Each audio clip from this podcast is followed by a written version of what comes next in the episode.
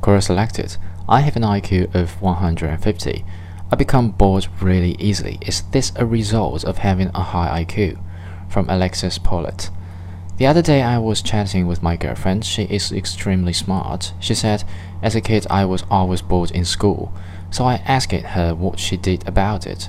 There wasn't much to be done, homework felt easy, and I had more time for sports and other activities. It is true that she was a competitive tennis player for all of her teenage years.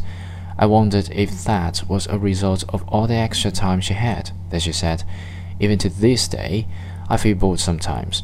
People around me seem stupid sometimes. At the time we had this little discussion, I knew her birthday was the forthcoming week, so I bought her a whole collection of books on political philosophy. Plato, Aristotle, Locke, Hobbes. She never read any philosophy before.